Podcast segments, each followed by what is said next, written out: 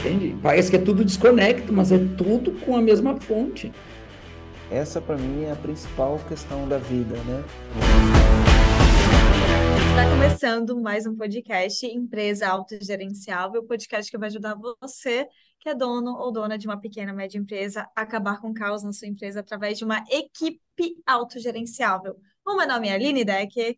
O meu nome é Marcelo Scalco. E eu sou Marcelo Germano. Maravilha! Estamos aqui agora com o podcast parte 2. A gente gravou lá no episódio 133, um episódio com o Marcel Scalco também, convidado muito especial. Até para apresentar aqui o Marcel, né? O Marcel, ele é, ele é consultor de empresas, treinador e mentor comportamental há mais de 25 anos. E ele é diretor do Grupo Scalco. E ele gravou um podcast com a gente, lá que foi o 133, onde a gente falou sobre as leis da vida.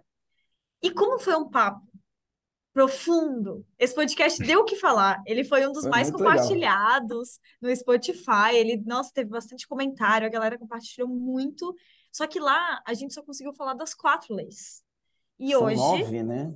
é, e hoje a gente vai falar das outras restantes, né? Das outras cinco. Então é por isso que o Marcelo tá aqui. Mas antes do Marcelo se apresentar, eu quero passar aqui a palavra para o Marcelo do porquê que Marcelo chamou o Marcel para vir para cá. Legal. Então, ó, é, Aline, é, da outra vez, né? Por, por que que eu chamei ele, né? Eu, a gente tem uma cliente nossa, que é a Roberta Feijó, e ela falava bastante do, Mar, do Marcel, e o Marcel veio para Floripa, ele ia fazer um treinamento, e ele veio para Floripa fazer o treinamento, marquei de almoçar com ele, queria conhecer ele. E aí, ele tem eh, o, o livro dele, né? Os princípios dele, o- as nove leis da vida, e eu sentei para almoçar com ele, e ele começou a falar como que essas leis se aplicavam no dia a dia do negócio. Eu falei, nossa, isso é muito legal. E aí ele tinha uma brechinha lá de uma hora e pouquinho do tempo, né? Falei, vamos gravar um podcast falar sobre isso? Te chamei nas pressas e a gente gravou esse podcast. Foi um podcast muito, mas muito legal, né? A galera curtiu demais, compartilhou demais. E a gente falou, pô, vai acabar porque tem um compromisso. Depois a gente volta para fazer a parte 2, né? E como a, a gente tem um problema ali de logística, né? Isso não aconteceu. E a gente falou, vamos resolver isso logo. Então a gente gravando até pelo, pelo Zoom, né? É, porque normalmente a gente grava presencial, né? A gente está gravando pelo Zoom, porque a gente não podia deixar de fora. Então a gente trouxe ele de novo aqui. E, e assim, ó, se você ainda não está inscrito no nosso canal do Spotify, aproveita para se inscrever. Se você não está inscrito no canal do YouTube, aproveita para se inscrever no canal do YouTube. E depois, quando terminar isso aqui, eu tenho certeza que você vai compartilhar. Não vou nem precisar pedir, mas vou pedir do mesmo jeito, né? E aí eu trouxe ele para a gente terminar com aquele papo super agradável. Vou pedir para quem, para quem não ouviu o podcast, é o 133, é só voltar lá no podcast 133 e, e ouvir, é incrível. E depois você continua com esse, ou assistir esse, depois assistir o 133, tá tudo certo. Marcel, se apresenta aí do jeito que você gosta de se apresentar para nossa audiência, para os nossos comandantes. Vamos falar sobre as leis da vida, as LVs, né? São nove leis da vida. A gente já falou sobre quatro, a gente vai falar sobre cinco agora. E então se apresenta aí, a gente começa com essa nossa conversa que foi muito legal. Legal. Sabe, eu estava ouvindo falar e, e veio o convite para me apresentar. E tem aquela apresentação formal, mas eu queria me apresentar compartilhando um- uma peculiaridade da, da minha jornada. Eu, quando eu tinha 10 anos, meu pai comprou um trailer de cachorro-quente. E eu, com 10 anos, pedi para trabalhar com ele, né? E desde os 10 anos, então, eu trabalho e trabalho em empresas e com empresas. E pela minha vida toda, a infância, a adolescência, eu trabalhei e o meu grande modelo de gestor é o meu pai. Depois eu fui fazer administração de empresas, fiz direito, fiz pós-graduação em marketing, imediatamente fui gerente do Banco Econômico e depois, quando retornei para minha terra natal, que é onde eu moro até hoje, eu coloquei uma empresa de consultoria e desde lá eu faço essa mistura, Aline e Marcelo, de gestão empresarial com comportamento humano. E, e o que eu faço hoje, sim, é ser consultor de empresas, ter uma empresa de consultoria, mais especificamente hoje em dia em gestão para alta performance. E o meu tempo pessoal é mais dedicado a guiar pessoas, empresários, líderes, gestores, profissionais liberais, ao encontro de uma vida mais leve e realizadora, porque assim é que eu acredito que deve ser a vida da gente.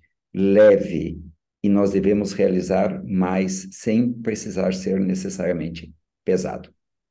Pô, falar uma vida mais leve, né? Falar uma vida mais leve já começa que é, primeiro é uma coisa que todo mundo quer, né? Levar uma vida mais leve. Mas segundo, que a gente tem que olhar para dentro da gente para entender, porque as pessoas acreditam que não, é, ter empresa é assim mesmo, trabalhar é assim mesmo, né? E, e por acreditar que a pessoa não acredita conscientemente numa vida mais leve. Ela acredita quando você fala uma vida mais leve, a pessoa fala eu quero, mas quando ela vai pensar em colocar as coisas em ação, vai falar não existe vida mais leve, né? As pessoas trabalham de um jeito, tem que trabalhar 15 horas por dia, a vida é problema, a vida é não sei o quê, né? E, então, gostei muito, né? Eu acho que no final do dia, ainda mais agora, nos tempos que a gente está, né? A gente fala muito de saúde mental por causa da pandemia, e aí veio o negócio da eleição, que levou uma polarização e, os, e amigos brigando com amigos por conta de, um, de uma narrativa que talvez eles nem entendam direito, né? Então, vida mais leve, eu acho que nesse momento aqui cabe bastante para a gente, né? Deixa eu te interromper, Marcelo. Posso interromper de vez em quando, Aline? Posso, Não, Marcelo? pode, pode. Porque pode. eu, quando eu falei vida, vida mais leve, para mim fez todo sentido com empresa autogerenciável, entendeu? A leveza que uma empresa autogerenciável pode dar. E, além de toda a técnica, de todo o método, de todo o processo, que a empresa autogerenciável, o método do Marcelo entrega, digo do Marcelo, mas da empresa autogerenciável entrega, submeter esse método às nove leis da vida vai fazer com que, é, sim, gestão empresarial seja algo leve, não precisa ser pesado. E, de novo, e quando eu digo realizadora, para o mundo empresarial que dê muito resultado, né? Eu vou me permitir contar uma, uma historinha, porque eu acho que fica mais gostoso para quem está assistindo o podcast. Eu contratei um rapaz para fazer a manutenção aqui de casa.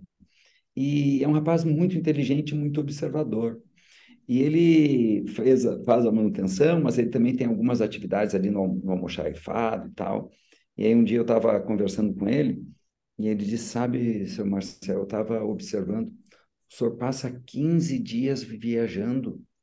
E eu olhei e está todo mundo trabalhando. Ninguém conversa à toa, está todo mundo fazendo a sua parte. Olha, eu vou ter que aprender, porque um dia eu quero ter uma empresa, eu nem imagino como é que o dono viaja e a empresa segue funcionando. É, possível, sim, uma empresa autogerenciável. Eu achei que, era, que valia a pena ilustrar. Legal, Que legal, massa. legal. Bom, Bom, vamos fazer o seguinte, então, agora, para a gente começar esse episódio. Eu queria que a gente fizesse uma breve recapitulação, não repetir o que a gente falou no outro episódio, mas só recapitular quais foram as quatro leis que a gente já falou no último episódio, só para a gente botar todo mundo na mesma página e a gente dar sequência para as leis seguintes. Bora? Bora, bora. bora, bora, bora lá. Bora bora lá. A gente Olha só, episódio 133, né? É imperdível, eles têm que assistir. Eles Isso. têm que assistir. É, eu vou falar das quatro leis que nós falamos lá, bem brevemente, até para deixá-los mais curiosos e eles irem assistir o 133, mas eu também quero compartilhar com a nossa audiência é, o que são as nove leis, esse conceito mais amplo de leis da vida. Eu, como já disse, estou estudando há mais de 30 anos para servir as pessoas. E estive, então, com os melhores treinadores comportamentais e os melhores treinadores empresariais do mundo. E por muito tempo eu ensinei e reproduzi, ainda ensino o que os meus professores e mestres me ensinaram. Mas em dado momento, também pelos cabelos brancos, pela idade, pela experiência, eu comecei a perceber que a vida era regida por leis e tive, eu atribuo como bênção e mérito, acho que sempre é isso na vida da gente, a gente tem bênçãos e tem mérito. Eu pude perceber as nove leis da vida, descrever e ensiná-las. E aqui cabe dizer que eu não as inventei, tanto quanto Isaac Newton percebeu e descreveu a lei da gravidade, eu percebi e descrevi as leis da vida. Por que, que isso é importante dizer? Porque, tanto como a lei da gravidade é uma lei da natureza, as leis da vida são leis da natureza. O que quer dizer isso? Que elas atuam independente do nosso gosto, da nossa apreciação, do nosso senso de justiça, seja o que for, elas vão atuar. E no caso das leis da vida, elas formam o que eu chamo de fluxo da vida. É um movimento natural da vida. E quando nós as desconhecemos ou as conhecemos e as ignoramos, é como se nós nadássemos contra a correnteza. A gente até pode avançar contra a correnteza, mas cansa mais, dói mais, demora mais e dá menos resultado. Cansa mais, demora mais, dói mais e dá menos resultado. Já respeitando as nove leis da vida, as leis nos empurram como se fosse a correnteza ao encontro dos nossos sonhos, projetos, ideais. Cansa menos, dói menos, demora menos e dá mais resultado. Portanto, conhecer e respeitar as nove leis da vida na vida e nos negócios é extremamente importante e poderoso. As quatro leis, Aline, a não ser que vocês queiram interromper um pouquinho para eu não ficar aqui no monólogo. Vamos nelas já, rapidinho, as que nós falamos no outro? Ó, a gente falou da LV1, LV3, LV4 e LV5. Aí, LV, porque é Lei da Vida 1, Lei da Vida 3, a gente não falou da 2, né? Então, vamos explicar uhum. qual que é a LV1 rapidinho. Vida é movimento. Querendo ou não querendo, a gente vai estar em movimento, onde a vida é movimento infindável. Se a gente para de fazer movimento, a gente caminha para a morte. Empresas que não estão em movimento caminham para a morte. LV3. Vida é verdade. É, aqui eu até vou simplificar um pouquinho. A mentira tem perna curta. Cedo ou tarde a verdade prevalecerá. Aonde que isso se encaixa no mundo das empresas? Quando às vezes nós não vemos o que está acontecendo de verdade com a nossa empresa. O exemplo que eu dei lá foi que eu não via é, que a minha empresa estava indo para o buraco e tive uma falência, que não foi falência, porque pagamos tudo, mas contabilmente teria sido decretado falência. Encontrar a verdade, a verdade da satisfação do, do meu consumidor, a verdade do clima organizacional, a verdade que o meu concorrente tem algumas vantagens competitivas que eu. Eu tenho que ver a verdade e há mecanismo para isso, porque se eu não usar os mecanismos, eu vou é, experimentar a verdade do pior jeito, né? E aqui, só para fechar, para conectar bem com empresas, são os indicadores. Uma empresa sem indicadores, sem os reloginhos do painel do avião, ela navega às cegas, precisa estar é, tá enxergando a verdade. A gente LV4? até falou do exemplo, do exemplo da, da montanha, né? Então você está viajando com, a, com o avião. Muitos empresários não querem enxergar a verdade da própria empresa. Então não tem relatórios, não tem processos, não, não faz reunião de análise de resultado, né? A gente falou sobre aquilo. Não olha para os indicadores. Então é a mesma coisa. Você não está fazendo isso na tua empresa, é como se não, tivesse, não existisse um problema. Se você for dirigir um avião, for comandar um avião, pilotar um avião, né? E tem uma uma montanha lá e você ignorar a montanha, a verdade sempre prevalecerá, né? Você vai bater Sim. na montanha para a verdade prevalecerá. Ei, aqui Perfeito. tem uma montanha. Simples assim. Então você, comandante, que está assistindo, a verdade sempre vai prevalecerá. Se seus processos são ruins, é isso que vai prevalecer. Se eles são bons, é isso que vai prevalecer. Né? Se você não está olhando, porque, enfim, a, a, tem gente que acha que ignorância é uma bênção, né? Não é uma bênção, porque se tiver um buraco, você vai cair no buraco, né? Não adianta ficar ignorante. Se tiver um buraco, você vai cair, vai tropeçar vai cair dentro do buraco. Então, a verdade sempre vai prevalecer. É, a gente diz que a ignorância é uma benção porque quando a gente toma consciência da verdade dói, né? Só que não tomar consciência da verdade vai fazer nós nos encontrar a verdade e vai doer também, só que vai doer mais. Vai doer muito mais. Então não é uma benção, não é uma benção. LV4, vida é conexão. Não estamos sós. Né? A gente é determinado e determina. Não estamos sós no contexto empresarial. Meu Deus, eu tenho a minha equipe de colaboradores, eles determinam o destino da minha empresa. Né? Nesse exato instante, a minha equipe de vendas está determinando o destino da minha empresa e da empresa autogerenciável também, né? Por quê? Da empresa do comandante que está assistindo, né? É verdade. Por quê? Porque não sou eu que estou lá atendendo, são eles, né? Os, os fornecedores nós estamos conectados, é, os nossos sócios nós estamos conectados, com os clientes nós estamos conectados. E assim, ficou fácil falar de conexão depois da pandemia, porque eu sou o pior exemplo disso. Eu sou o pior, mas enfim, eu, quando surgiu a notícia do coronavírus, tá, onde é que é mesmo esse vírus na China? Pô, na China, o que, que eu tenho que ver com isso, né? Mal sabia eu que ia passar quase dois anos sem evento presencial, ia ficar quase sem fonte de receita, a não ser por conta de uma capacidade absurda de se readaptar. Né? Nós estamos conectados e temos que estar atentos a essas conexões, porque elas nos influenciam, nós influenciamos nelas também. Né? LV5 videdor. E aqui eu quero de novo repisar, é, sublinhar, lembrar as leis da vida não são negociáveis. Vida é dor. É, todo dia um ser humano vai sentir dor na sua vida, e pode ser a dor de levantar na cama e como está mal preparado fisicamente, doer as costas, ou pode ser a dor de dizer não, ou pode ser a dor de deixar um filho de castigo, se assim quiser chamar. E no mundo empresarial, todo dia um líder, um gestor, um comandante tem que experimentar a dor. A dor de fechar uma filial que está dando prejuízo. A dor de desligar um colaborador que não está atendendo às expectativas. A dor de tomar uma decisão que contraria a sua ideia. Porque quando eu tenho uma ideia, mas a verdade me mostra outra coisa, eu vou ter que ter a dor de mudar de opinião e dizer: equipe, vocês estavam certo. Não podia ter aberto essa filial, porque os números me mostram que eu escolhi o local errado para colocar. A dor de mudar de opinião. Enfim, é, o empresário que não topa sentir dor, ele, o líder que não topa sentir dor, o comandante que não topa sentir dor, ele vai sentir. Só que vai sentir mais tarde, mais intensa que é para ver se ele aprende. Inevitável. Ai, meu Deus, é difícil falar rapidinho das quatro, mas cumprimos o dever de atualizar é minimamente quem não assistiu o episódio 133. E é lógico porque está lá salvo, né? A pessoa pode ir lá ouvir depois. Show. Uhum. foi uma hora de discussão, né, sobre essas quatro. Então, realmente tem bastante história, bastante exemplo lá dentro sobre essas, essas quatro leis, né?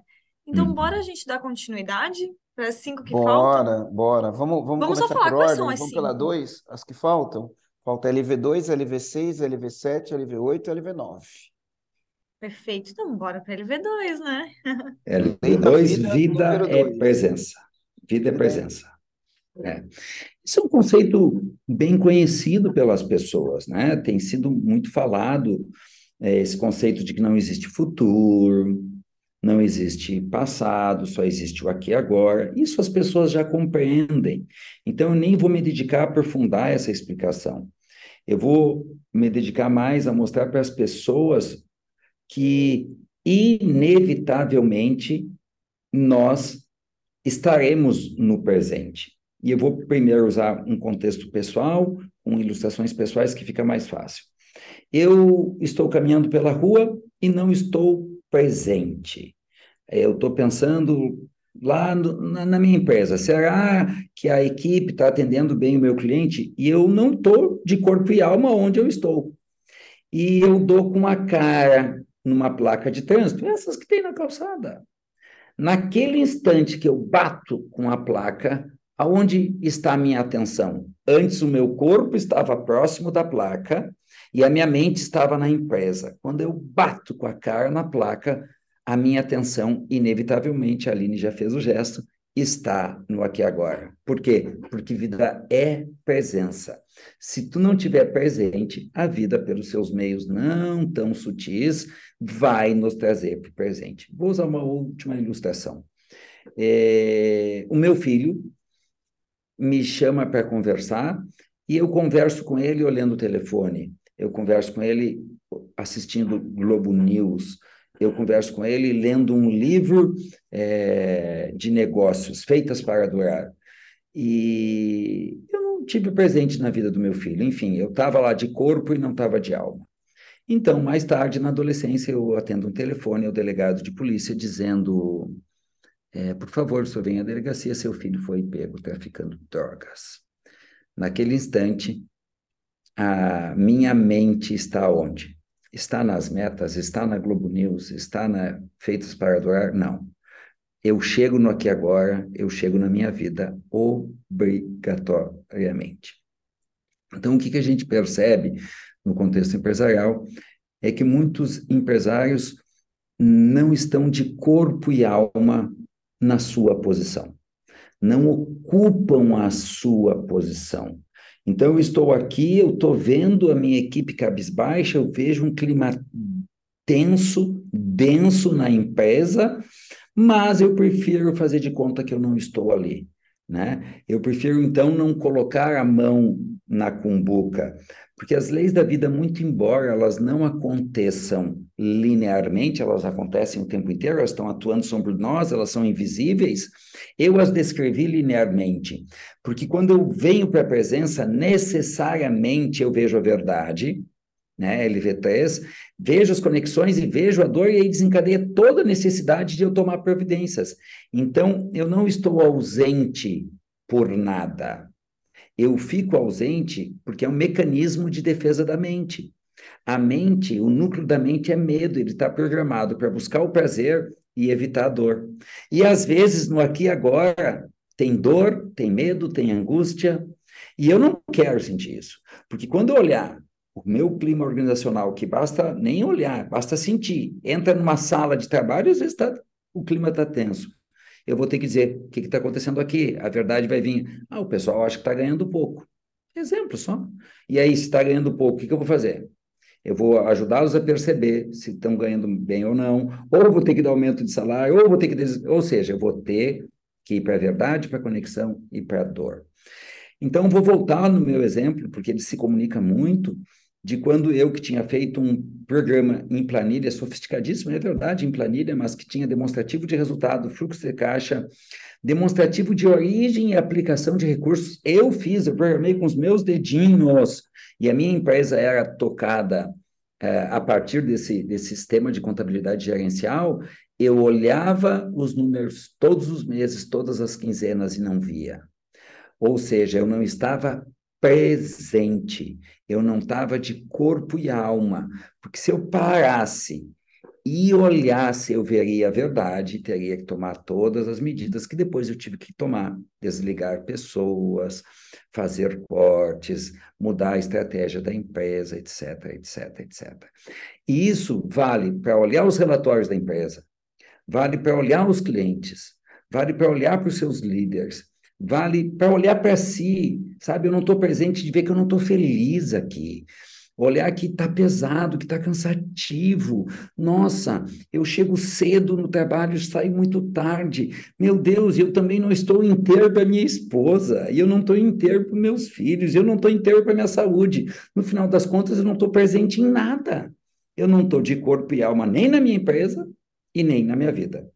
Vida é presença. Vocês querem aprofundar um pouquinho isso? Vocês que ditam o ritmo aí, como são mais quatro, eu acho que da minha parte é isso. Querem pontuar alguma coisa? É, é muito interessante você estar tá falando, porque eu estou num processo de buscar me trazer para o momento presente. E tem uma coisa que eu estou usando, isso em terapia acabou vem, vindo, eu estou usando esse anel já faz alguns meses já, e esse é meu anel da presença, eu chamo. Toda vez que eu sinto que ele existe no meu dedo, ou que eu vejo ele, eu corrijo a postura e faço uma respiração. Tipo, tô aqui agora. Então, eu foi uma âncora que eu criei com a minha terapeuta, porque a gente pensa que é, você trouxe exemplos grandes, exemplos simples também, mas eu acho que são com pequenos exercícios que você se mantém para o momento presente. Não adianta a gente querer ah, coisas mirabolantes para que daí eu realmente fique presente, mas uma pequena coisinha que para mim fez muita diferença e me trouxe, me traz como exercício, né? Porque é, é, um, é um processo que é, a gente, não sei, pelo menos para mim, acho que a gente pode falar pra, com, com vocês também, ver o que, qual que é a percepção de vocês, mas para mim é um processo de tem que estar o tempo todo relembrando, o tempo todo. Sim. Então, é, acho que essa foi, é uma coisa que eu compartilho, um exercício, eu diria, recomendo um acessório, um post-it, alguma coisa, mas que ele não pode virar paisagem ele tem que ainda ser algo que te lembre quando vê, e tem me ajudado bastante, esse anelzinho. Sabe que no livro Inteligência Positiva, do Xard Chamini, né, a gente tem o teste lá, né, tem o, teste dos sabotadores e tem o teste do, do QP, que é o coeficiente de positividade. Né? E aí, o que, que é o coeficiente de positividade? Você tem que contar ao longo do dia, né, quantas vezes você ficou presente e você tem exercícios para entender quantas vezes você ficou presente. Então, é justamente o ato de parar e ou respirar, ou enfim, fazer qualquer coisa para elevar o teu QP. E no livro ele fala assim, ó, é, somente 20% das organizações atingem o seu verdadeiro potencial, né? Eu acho que esse número deve ser menor, mas enfim, é o que ele fala lá no livro, né? E 80% não E uma das coisas é, as pessoas não estão presentes uh, no, no, tempo, né? E o fato da pessoa não estar presente, né, leva ela ou para um estado de ansiedade, né, ou para um, um estado de, de depressão, alguma coisa assim do Sim, tipo. exatamente isso. Né? Porque ou vai para o futuro ansiedade, ou vai para o passado, e aí é depressão. É exatamente isso, bem simplesinho, é isso mesmo.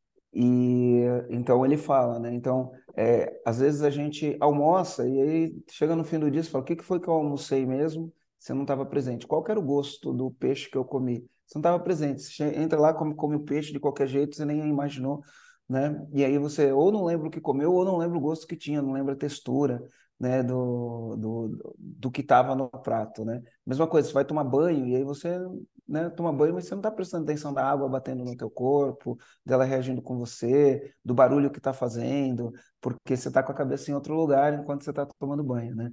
Então, é um exercício né, de ficar na presença, que ele é um exercício que você tem que fazer constantemente, tem que se educar, né? Para ter presença na, na vida, ter presença no que está acontecendo. Muitas vezes a gente entra numa reunião, aí está rolando a reunião, a gente vai lá, pega o celular, manda uma mensagem para alguém. Enquanto a reunião está acontecendo, Ia falar tá disso. pegando um Ia celular e mandando uma mensagem. Não está presente. Eu faço isso, tá? Eu faço isso. Então, estou falando aqui e assumindo minha vulnerabilidade aqui de falar que às vezes a gente faz esse tipo de coisa. Sabe, Marcelo, eu, eu já estava nesse caminho da presença uns 10 anos atrás, e aí um executivo me recebeu em Vitória, e ele no trânsito, ele mandava mensagens, é, freneticamente, assim, e aí eu mencionei para ele, nossa, não podia ser depois? Não, tá louco, tô ganhando tempo e tal. Aí ele veio fazer os treinamentos comportamentais, que é uma boa dica para quem quer ir para o presente, sabe? Treinamento comportamental traz para o presente, meditação traz para o presente. Veio para o treinamento comportamental, e tempo depois ele me disse, Marcel, agora eu entendo o que tu me disse aquela vez lá no trânsito. E essa dica eu ia dar. Todas as dicas que vocês são, deram são bem legais. Observar a água do banho, observar enquanto se seca, observar o que mastiga, observar o sabor do, do alimento, tomar respirações profundas de tempos em tempos.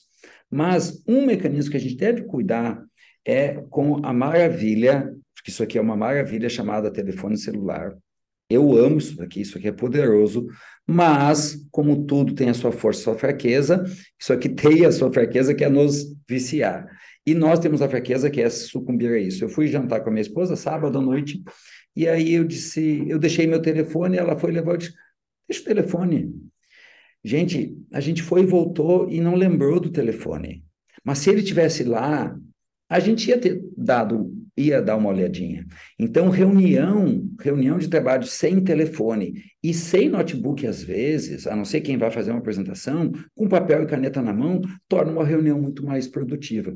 Porque como a mente da gente é muito forte, ela tem essa, esses escapes. Ela acha que é um ganho de tempo mandar a mensagem no meio da reunião, como tu bem disseste, e com coragem e verdade, Marcelo. Só que é bem da verdade, naquele instante eu ganhei um tempo só que eu não tive ouvindo o que estava sendo dito na reunião naqueles 30 segundos que eu mandei a mensagem. Então eu ganhei e perdi, ganhei e perdi. E bem no fim, isso gera ansiedade. Tu sucumbiu diante da ansiedade de mandar logo, onde eu poderia ter posto na minha agenda mensagem José. No final da reunião, eu mandava a mensagem por José. Acho que vida presença é isso. É isso, é isso, é isso. Vida é presença. Então, ó, Presta atenção nesses pequenos detalhes e quando você entrar numa reunião, né, com seu time, né, ninguém com celular para ficar todo mundo presente, né? A gente já fez isso uma época, né, Aline? Depois a gente aboliu, acho que a gente tem que fazer de novo isso daí em algum momento, né? Sem celular, né, nas reuniões. E, inclusive, se você estiver ouvindo esse podcast agora e estiver fazendo alguma outra coisa junto, não, ouve, ouve só o podcast, fica aqui com a gente. Boa, Marcelo, boa. A gente, sabe, cara, dá vontade de ficar falando. Oh, mas nós temos que fazer um episódio para cada lei, cara. Olha só. É, eu, eu me peguei, eu gosto, gosto muito de futebol, gosto muito de esportes, né? E eu me peguei nos últimos tempos vendo futebol e mexendo no celular, cara. Vendo futebol americano e mexendo no celular vendo uh, eh, MMA mexendo no celular, vendo vôlei. Cara, não tem sentido um negócio desses. Não tem. A gente vai se perdendo da gente mesmo. E eu sou professor de meditação zazen, cara. Eu fico sete dias em silêncio, coordeno um treinamento que é sete dias em silêncio e sete dias meditando de manhã, de tarde e de noite. E imagina as pessoas que não praticam zazen como eu pratico, como não estão assim fazendo três coisas ao mesmo tempo. E depois Inclusive, não entendem por que me não convida. dorme. Quero Oba! essa experiência um dia, tá? Eu tava conversando sobre isso depois de as semana. pessoas e depois as pessoas não entendem assim, ó, por que que não dormem, por que que engordam, né? Por que que tem pressão alta? Porque a ausência eh, gera ansiedade, a ansiedade gera tudo isso. Entende? Parece que é tudo desconecto, mas é tudo com a mesma fonte. E, de novo, só para fechar a vida é presença, e já vamos para a vida e concordância, LV6, não é uma escolha. Tu vai vir para o presente da pior forma possível. Quer ver um exemplo? Não me cuido, não me cuido, não me cuido, não me vejo, não me vejo, não me vejo. Aí o sintoma aumenta, eu adoeço, vou parar no hospital. Aí eu largo tudo, só posso cuidar de mim, porque no hospital não tem telefone, não tem nada, vou ter que ficar comigo mesmo. É louco, cara. É muito louco. Melhor é nós fazermos isso por conta própria. Sabe que você falou do silêncio? E eu lembrei de um livro que eu li, eu li nas minhas férias esse livro, as férias do meio do ano com minhas filhas, né? E aí eu li o livro O Cavale- O Cavaleiro Preso na Armadura. Maravilhoso. esse livro? Já é incrível. Maravilhoso. leu, né, Indico para todos os nossos clientes. Cara, ele é incrível, O Cavaleiro Preso na, Arma- na, na Armadura. É um livro que você lê em duas horas, duas horas e meia, acho que dá para ler o livro. né? Talvez não, talvez, dependendo da velocidade que a pessoa lê, meia hora a mais ou meia hora a é- menos. É uma história gostosa e muito É, revelador. mu- muito gostosa, muito reveladora. E aí, o, o Cavaleiro Preso na Armadilha, né? Ele, então, ele tinha a armadura, né? Ele tinha aquela armadura, ele ficou preso na armadura. Ninguém conseguia mais ver ele, né? Porque ele estava atrás daquela armadura e todos nós temos uma armadura. Então, ele tem que passar por três castelos. E o primeiro castelo é o castelo do silêncio, né? Ele tem que ficar em silêncio, parar, parar de falar um pouco, ficar em silêncio, ouvir o que está acontecendo. É incrível. Então, recomendo que leiam lá. Você vai ler o, ler o livro também, né? Tem o teu livro. Como, é- como é o nome do teu livro? As Nove Leis da Vida, né? As nove leis inegociáveis da vida, da editora. Gente, né? As nove leis negociáveis da vida. Acham nas melhores livrarias do ramo. Nas melhores lojas do ramo.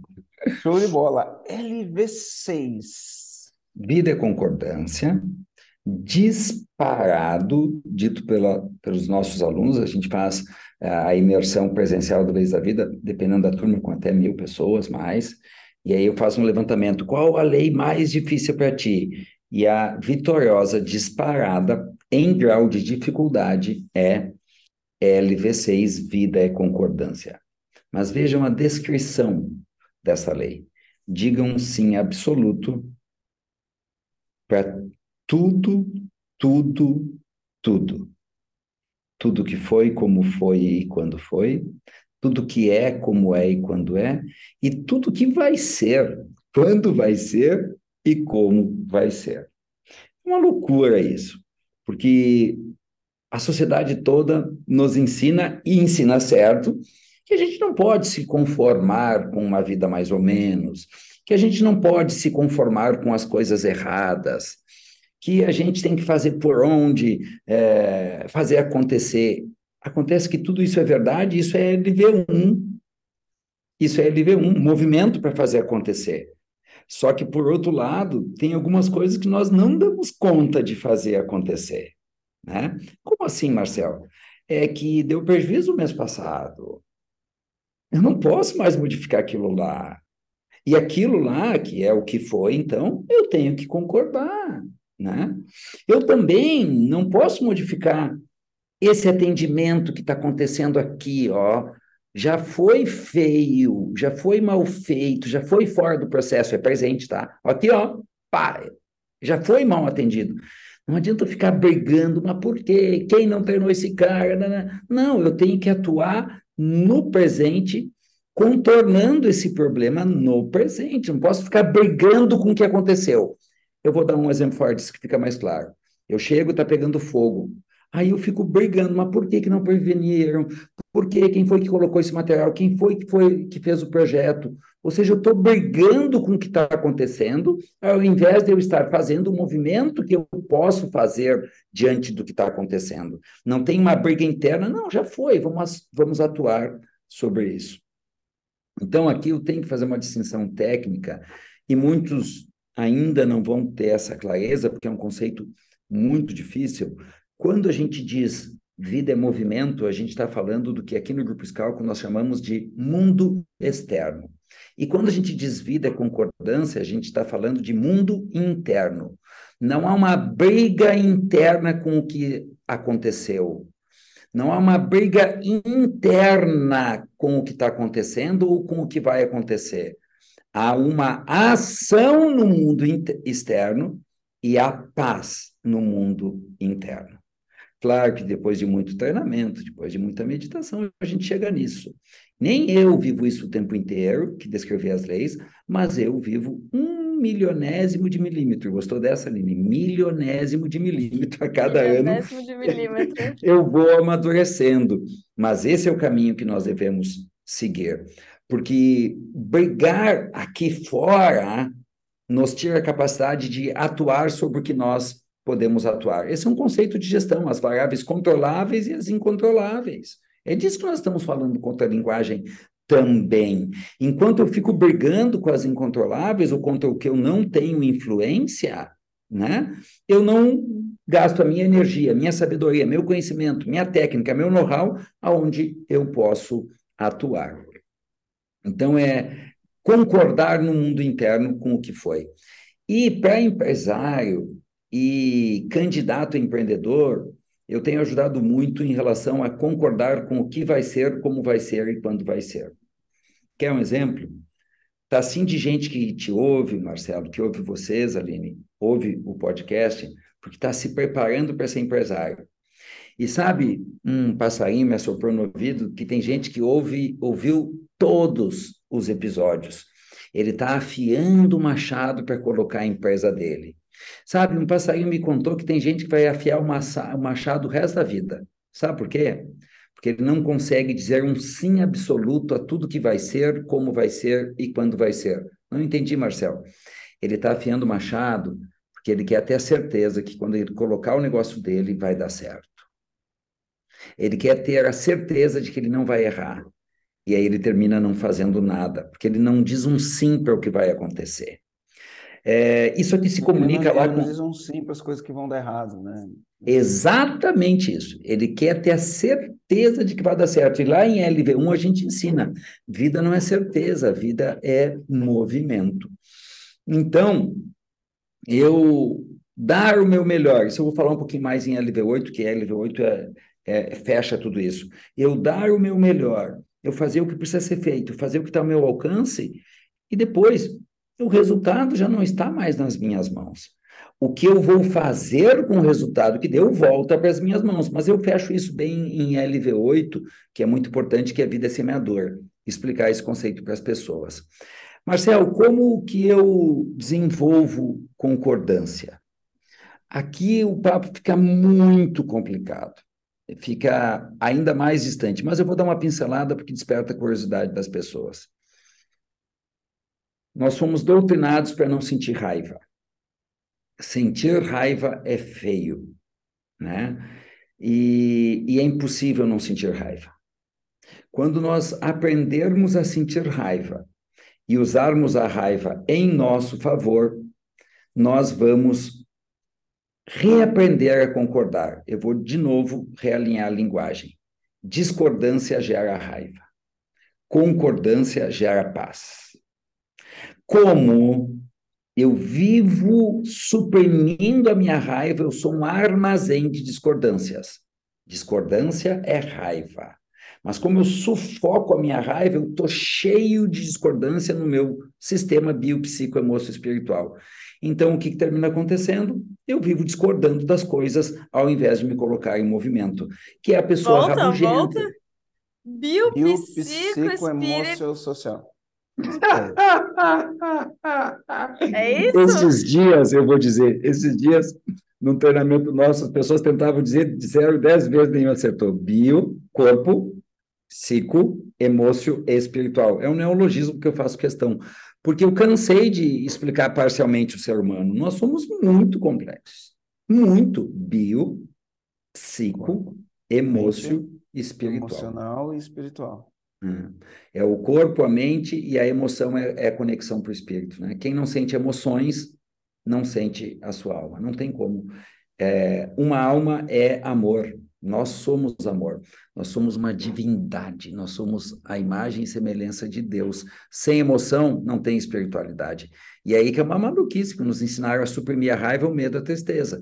E aí não é à toa que as pessoas estão sempre com aquela sensação: eu tenho tudo, mas falta algo, tá tudo bem, mas eu sinto um vazio que as pessoas não sentem mais emoções. E pior ainda no contexto empresarial, que é um contexto racional e intelectual. Então, integrar esses dois mundos no mundo das empresas, onde eu tenho que ser o cavaleiro preso na armadura, meu Deus. Por isso que empresário, Marcelo, líder, tem que estar tá investindo pesado em técnica, pesado em como fazer uma empresa autogerenciável, método, processo, procedimento, gestão, mas tem que fazer o seu autodesenvolvimento. Antes do gestor tem um homem, tem uma mulher, tem as suas emoções, eles precisam cuidar disso. E aprender a sentir raiva e usar a raiva em seu favor, no final das contas, termina sendo o caminho para a concordância. Sempre que eu expresso a minha indignação, depois vem a paz. E aí eu vou aprender a estar em paz. Mas enquanto fizer de conta que está tudo bem, eu vou ficar um cão rabugento, reclamando, lamurando, me queixando, delegando responsabilidade pelo que está acontecendo comigo, em discordância, quando eu tenho que concordar. Sabe, cara, o que eu posso fazer agora? O que, que eu posso fazer agora? Não adianta reclamar do que está acontecendo. Essa é a pergunta libertadora. Eu não me lembro se a gente falou dela lá no, em, é, em LV. O... Em LV. Não, não falamos dela, não. Tá. O que eu posso fazer agora é a pergunta mais poderosa que a gente pode se fazer. Sabe o quê? Que... Diga, diga, diga, diga. Sabe que eu, é, eu, tenho, eu tenho usado uma, uma afirmação, né? E a afirmação é: o que é o medo? Eu, e eu usei isso com um amigo meu, um cliente nosso, ele faz parte do nosso grupo de conselho. A gente aconselha a empresa dele através de um produto que a gente tem, que é o CCAI, Conselho Comandante de Alto Impacto. E ele entrou no começo do ano, né, nesse grupo, e aí, quando foi por volta de maio, abril, maio, abril, esse comandante ele pegou e mandou uma mensagem para mim falando assim: Marcelo, você já quebrou três vezes, né? Aí ele falou: pô, eu queria saber como você fez para superar isso, como você lidou com isso, porque eu vivo num medo. Olha o que ele falou: eu vivo num medo, né, gigantesco de as coisas dar errado, de eu não ter dinheiro para pagar as contas e esse tipo de coisa. E aí eu peguei e virei para ele e falei assim, cara, vamos então falar o que é medo, né? Eu falei, medo é ausência de fé. Medo é ausência de fé. Peraí que eu vou explicar. Né? Por que, que o medo é ausência de fé? Porque é o seguinte, a gente não sabe se a empresa vai dar certo ou não, se a empresa vai ter lucro, se ela não vai ter lucro, se ela vai crescer ou se ela não vai crescer. A gente não sabe, tá? Não está no nosso controle. O que está no nosso controle é o que a gente pode fazer para essa empresa performar melhor que, que a gente pode fazer para essa empresa vender mais? O que, que a gente pode fazer para essa empresa dar mais lucro? É o que a gente pode fazer. O que a gente pode fazer está no nosso controle. Quando você está com medo, na verdade, você não tem fé nas coisas que você pode fazer. Quando você está com medo, você não tem fé nas coisas que você pode fazer. Você tem mais fé nas coisas externas que podem influenciar o seu negócio do que ter fé nas coisas que você pode fazer para influenciar no seu negócio. Né? Então, isso é o medo. E aí falei com ele, enfim. Aí fiz um plano de ação com ele, e aí não deu nem seis meses. Né? Ele estava com medo, era uma questão comercial, uma questão de venda, uma questão de variação na venda. Aí eu falei, cara, vamos fazer um plano comercial. Fizemos um plano comercial, ele equilibrou as vendas dele, ele fez algumas ações para antecipar a venda de algumas coisas que ia acontecer no futuro para acontecer no, no, no presente. E aí ele fez um plano de prospecção através de uma metodologia que a gente usa, que a gente chama de ABM, e aí ele fechou um contrato de 15 milhões de reais, que foi um contrato que ele fechou Uau. na vida dele, né? Então, olha como essas coisas né, se conectam, né? É... Medo é falta de fé, né? Medo, medo é falta de fé. Então tem a ver com o lance da concordância. Cara, eu acredito nas coisas que eu posso fazer. Ah, mas eu, eu, eu vi, vamos falar, a gente passou por um período eleitoral, né? A, a, gente fez vários posts, vários posts, você tem que ver os comentários dos posts, porque eu fiz posts sem me posicionar, quer dizer, eu fiz post me posicionando, na verdade. E qual que é a minha posição? Minha posição é o seguinte, a gente já passou por várias crises, para mim, quem sustenta esse país são as pequenas e médias empresas, porque 70% dos empregos de, em CLT são gerados em pequenas e médias empresas. Né? Eu, nos meus, eu tenho 49, né? trabalho desde os 13, nesses 36 anos trabalhando, é, eu já passei por todas as crises, tudo que você imaginar, né? Na nossa história recente, de, de 36 anos para cá, a gente passou. A gente saiu da ditadura, a gente foi para a democracia, a gente teve presidente com impeachment, a gente teve crise disso, crise daquilo, enfim, a gente teve tudo. E a gente superou tudo. E aí eu falei assim, ó, então meu posicionamento é a gente vai superar tudo. O meu posicionamento é, independente de qual for o governo, eu não acredito no político, né? E aqui não é uma crítica por criticar, eu não acredito no político, eu acredito na nossa capacidade de execução.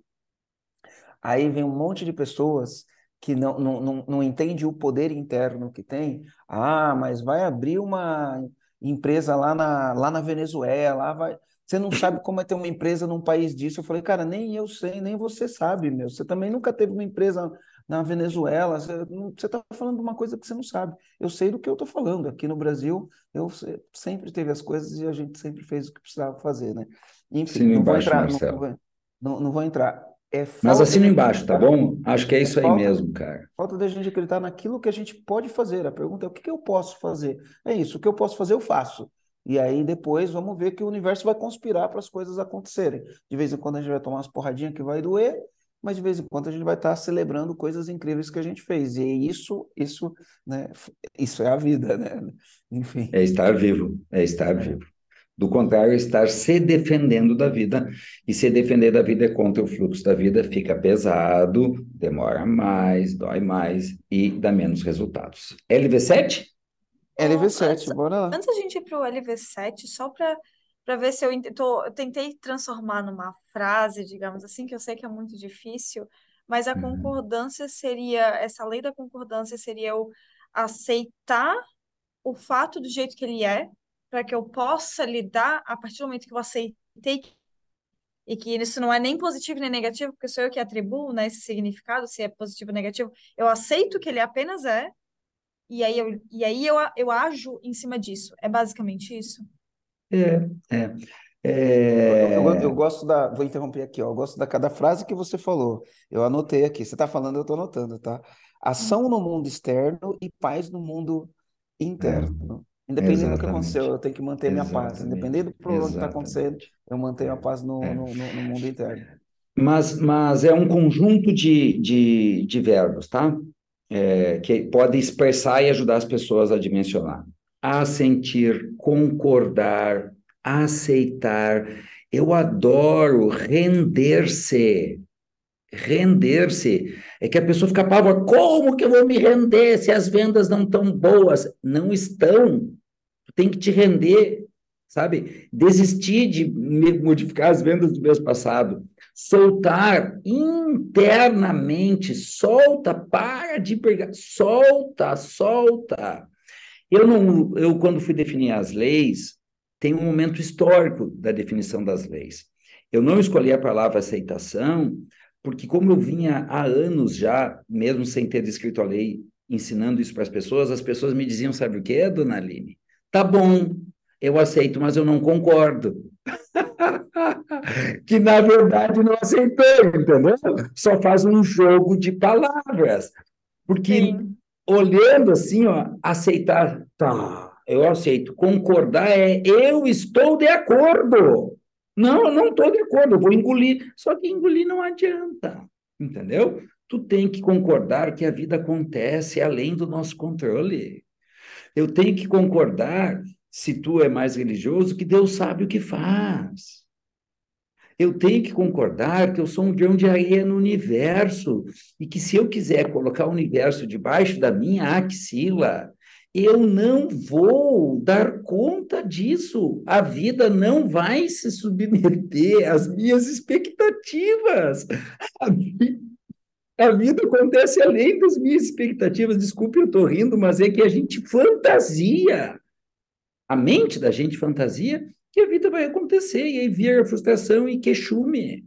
E não é bem assim. Deixa, deixa eu falar uma coisa, acho que é polêmico. Aline, não sei nem se eu deveria falar o que eu vou falar aqui agora, né? Depois Mas eu vou falar aqui.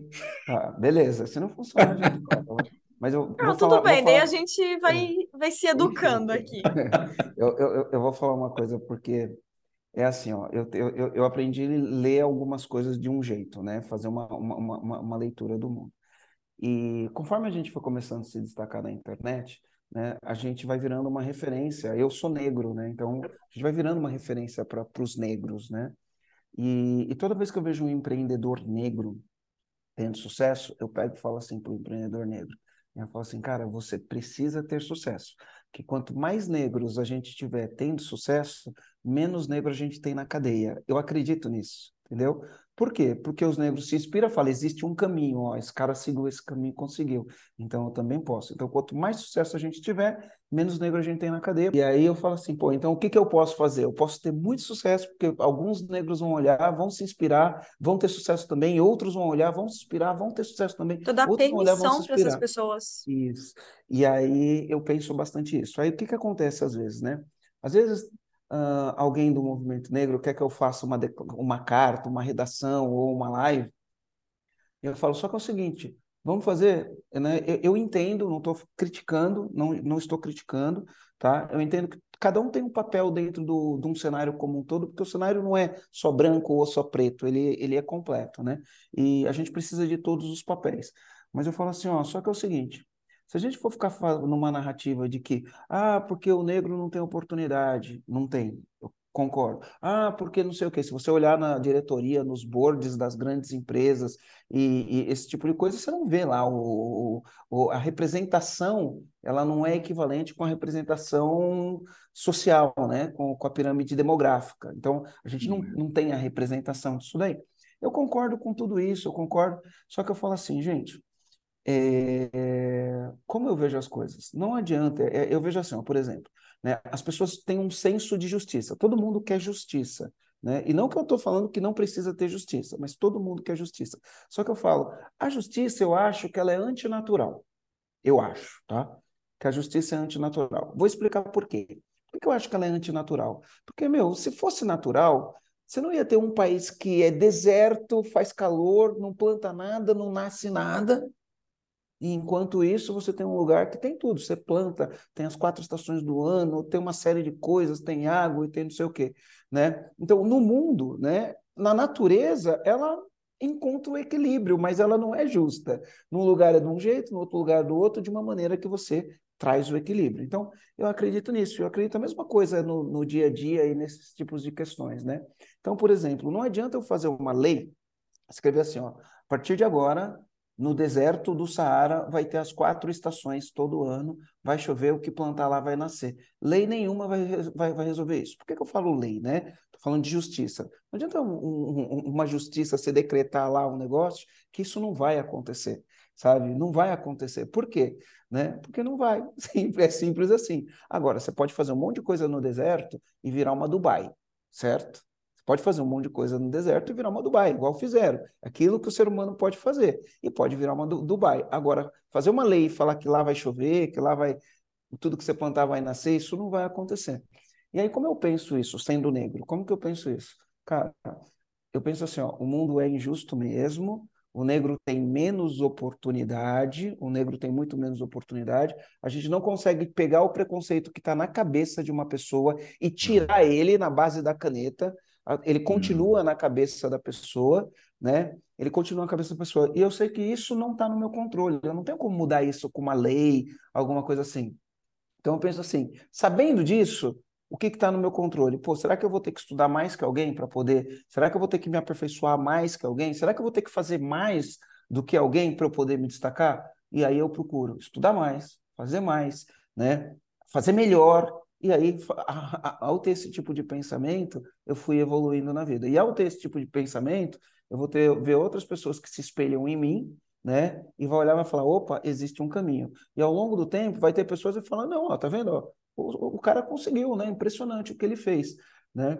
E, e eu não estou fazendo isso para impressionar ninguém, né? Mas eu acho que entra nesse, nesse assunto que você falou, entendeu? Tem coisas que é, ela é o que é, eu tenho que concordar que as coisas é assim, pais no interior, pais no interior, meu, vamos O que eu posso fazer no mundo externo? O que eu posso fazer, hum. é isso, sabe?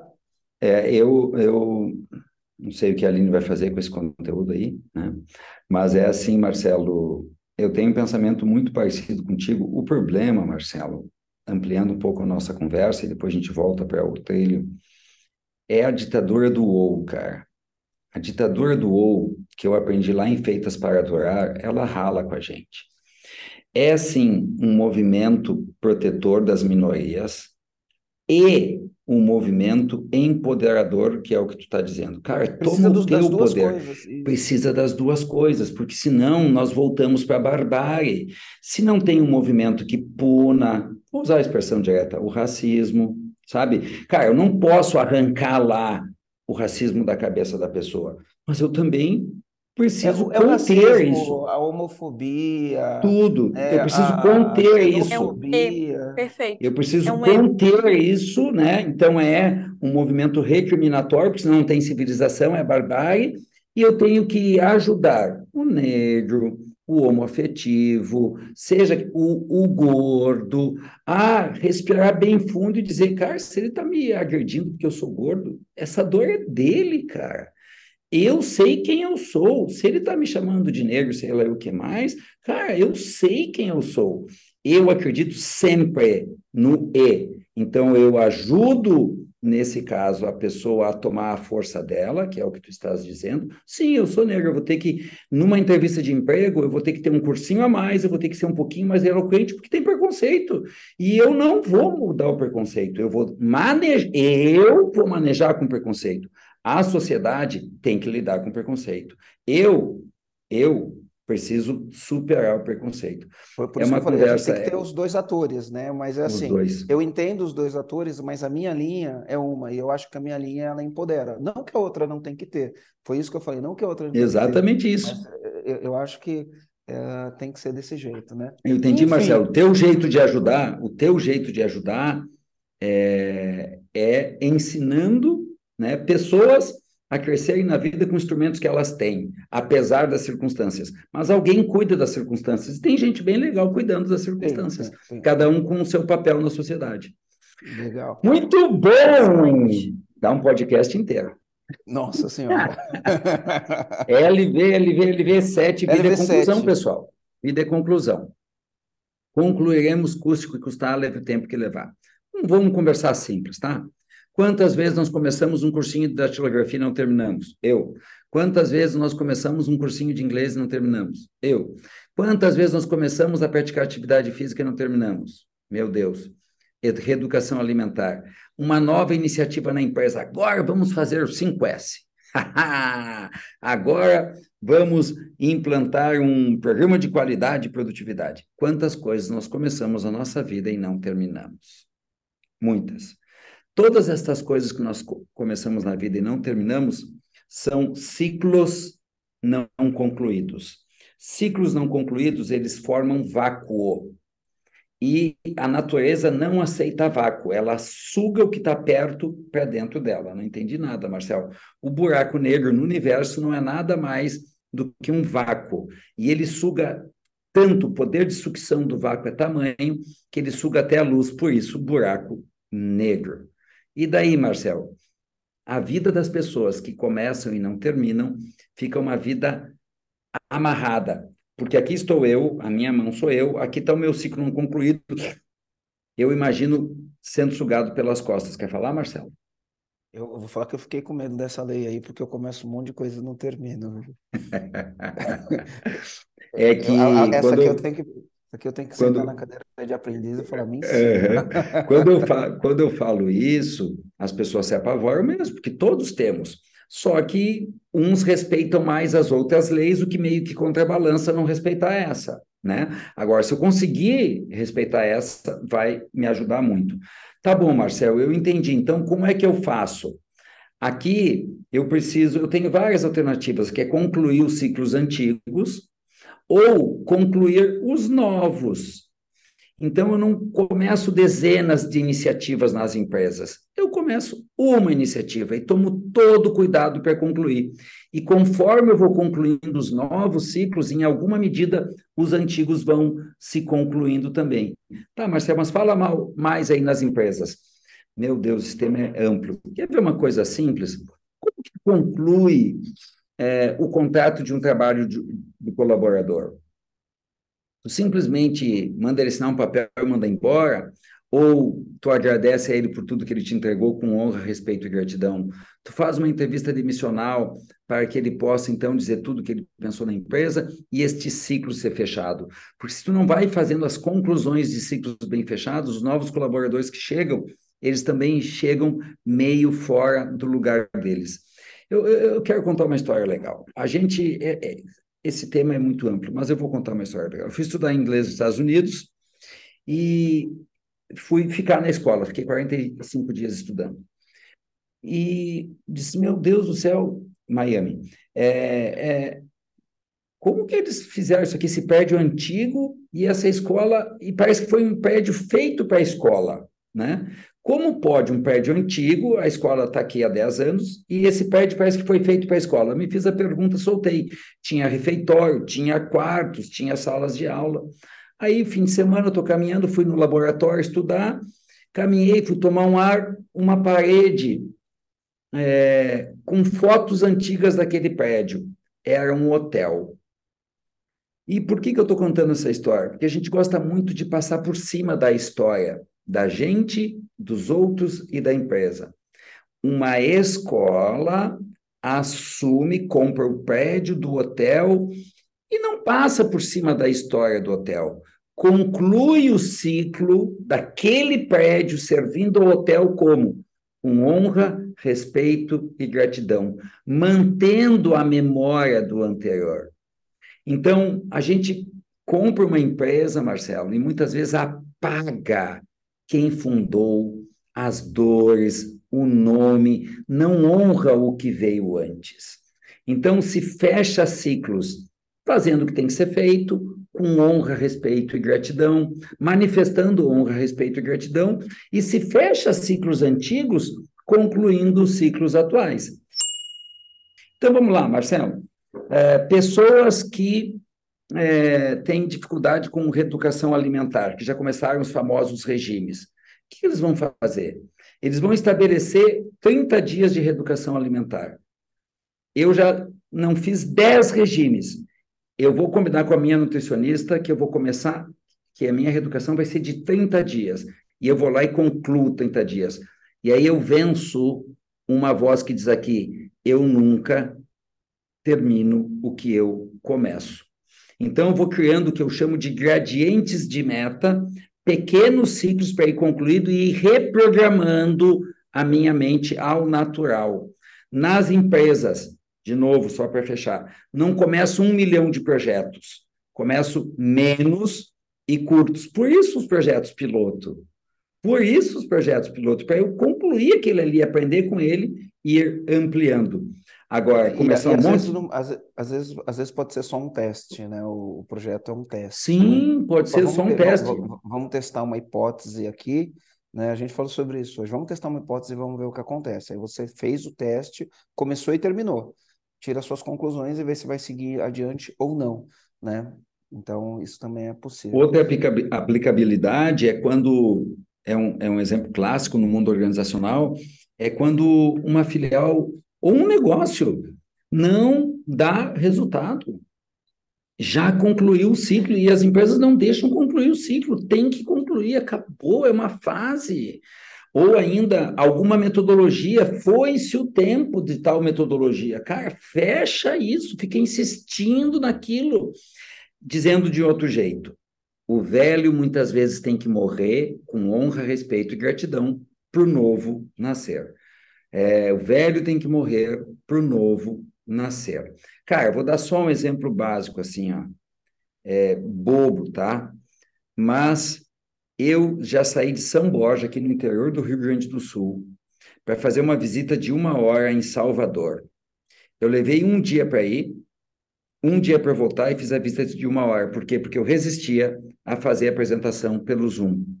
Porque eu não conseguia fechar uma etapa. É, é, é maluco isso.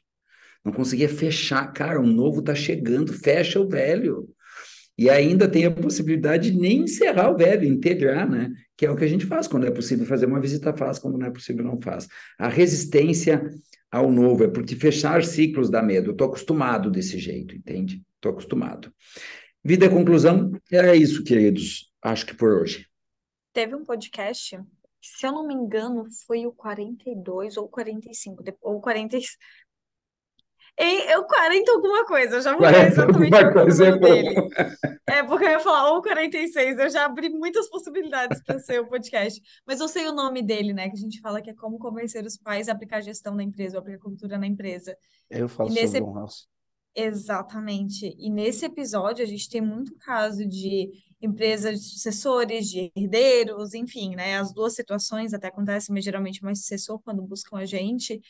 E o Marcelo fala justamente sobre isso, né? Sobre a gente honrar quem veio antes, para que possa construir uma nova jornada, né? Dentro da empresa, construir de fato a empresa autogerenciável.